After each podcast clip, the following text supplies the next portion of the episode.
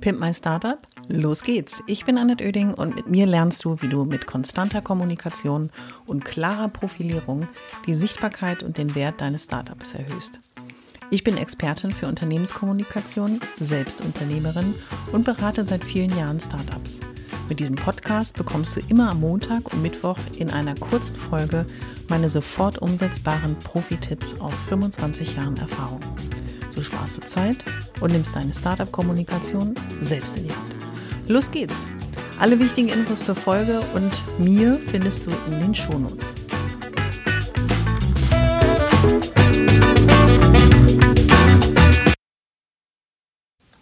Heute geht es um das Thema Marke.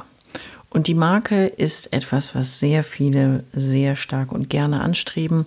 Und eigentlich ist es kein Geheimrezept, wie man eine gute Marke erschafft, aufbaut und konstant und kontinuierlich daran arbeitet, eine auch groß und breit bekannte Marke zu sein. Und doch machen viele die kleinsten der kleinen Fehler und es gelingt ihnen eben nicht, diese Marke aufzubauen. Ich habe das Thema gewählt, weil viele Startups gerne möchten und auch dieser Idee folgen. Ich habe ein Unternehmen gegründet. Ich habe ein Produkt auf den Markt gebracht oder bringe eins auf den Markt oder habe eine Dienstleistung erfunden, einen Service, der dein Leben verändern wird. Und inhaltlich alles total spannend, aber auf dem Weg dahin einige Hausaufgaben nicht erledigt und dann ist die Enttäuschung groß, wenn man nämlich die großen, großen Vorbilder hat, die all diese Garagen, Startups, die Weltkonzerne geworden sind und wo jeder weiß, wofür diese Marke steht. Viele diesen Zustand anstreben und doch ist es schwierig. Aber fangen wir nochmal vorne an. Ich habe mal für dich nachgeschaut, was denn genau die Definition der Marke ist. Und es gibt natürlich wieder sehr viele, sehr unterschiedliche, aber in einem der Wirtschaftslexika, die es so gibt, steht, eine Marke kann als die Summe aller Vorstellungen verstanden werden, die ein Markenname oder ein Markenzeichen beim Kunden hervorruft bzw. beim Kunden hervorrufen soll um die Waren und Dienstleistungen eines Unternehmens von denjenigen anderen Unternehmen zu unterscheiden. So, jetzt kommst du. Also ist doch ganz klar, du musst ein Bild im Kopf der Menschen erzeugen, wenn es um deine Marke geht. Und dieses Bild erzeugst du nicht mit der, wie ich sie immer so schön nenne, Einmalaufmerksamkeit, sondern durch konstante, kontinuierliche Arbeit. Und die Idole, die du im Kopf hast, haben diese Aufgabe über Monate, Jahre, manchmal Jahrzehnte konstant und kontinuierlich umgesetzt. Und ich erzähle dir heute in drei Tipps oder drei Hinweisen, wie dir das auch gelingen könnte. Und ähm, denn eine Marke aufzubauen ist mit Geduld und Spucke auf jeden Fall zu erreichen aber auch mit einer guten Strategie, ist ja immer ein grundsätzlicher Spruch, mit der guten Strategie fängt alles an und alle Maßnahmen und alle Dinge, die du planst in allen Kanälen und mit allen Zielgruppen, die du hast, müssen dieser Strategie folgen, damit sie auf dein Ziel einzahlen. Fangen wir also mit Tipp Nummer eins an das klingt so einfach, wenn man es einfach mal ausspricht, die Unverwechselbarkeit erreichen. Und doch ist es so schwierig, genau so unverwechselbar zu sein. Und doch gelingt es immer wieder auch Unternehmen und Marken in einem Markt, der schon ähm, gut besetzt ist durch verschiedenste Marktteilnehmer, sich doch wieder äh, unverwechselbar zu machen und hervorzuheben in der Masse der Marktteilnehmer.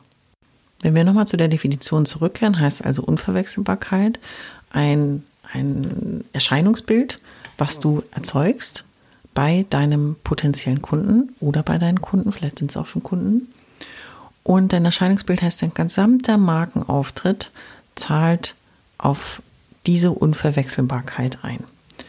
Und wenn du mal deine Branche, dein Segment anschaust und dann im Vergleich deine Produkte, deinen Markenauftritt siehst, zu überlegen, okay, wie unverwechselbar ist wirklich dieser Auftritt? Unverwechselbar zu sein, kann man natürlich auf unterschiedliche Art und Weise machen. Design ist etwas, was eine offensichtliche Unterscheidung zu den anderen ist oder schafft.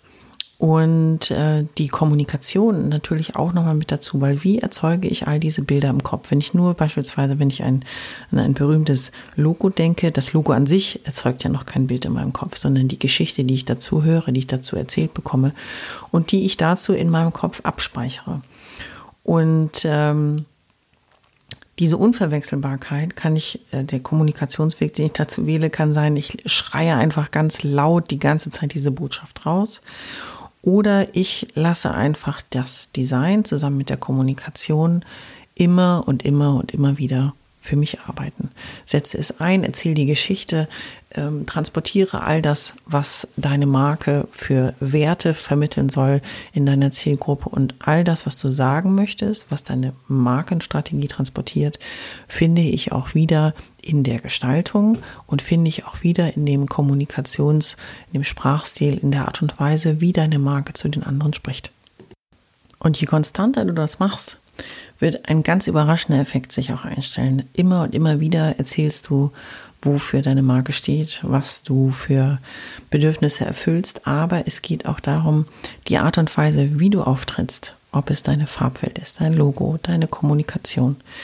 Alles wird dafür arbeiten, eben auch eine Wiedererkennbarkeit zu schaffen. Alles das, was du nach außen transportierst, muss differenzierend auf der einen Seite sein, aber muss auch in der gleichen Art und Weise immer wieder passieren.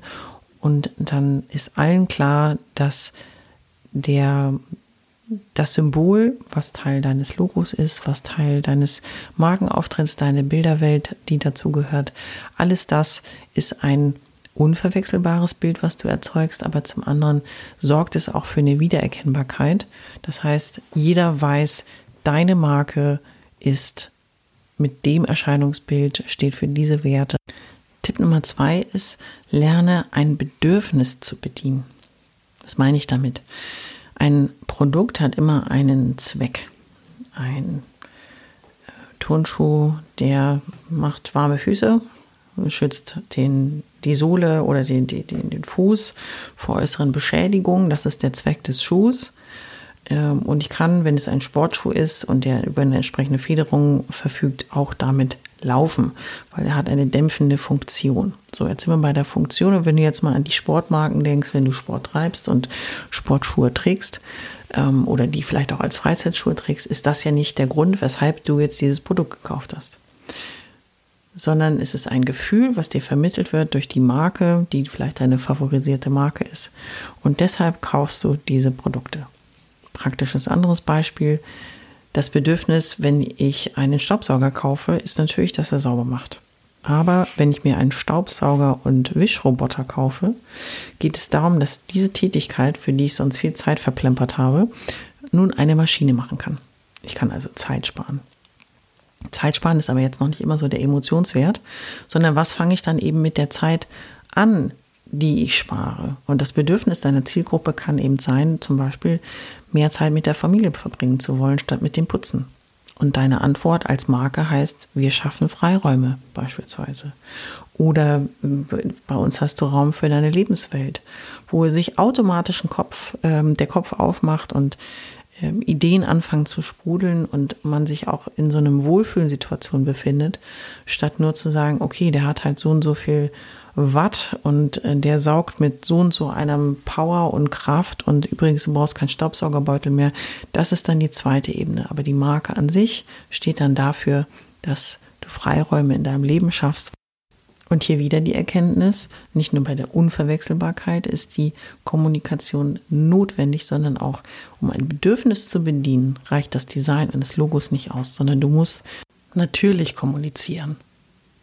Der dritte Tipp ist einer, der dir jetzt nicht so viel Freude bereiten wird, weil es ist nicht der Superknopf, mit dem du über Nacht eine Marke etabliert hast, äh, ausgefüllt hast und alle Kunden, die die Tür einrennen, weil du die Einstellung zum Leben vermittelst, die sie teilen und deswegen sich bei dir am wohlsten fühlen.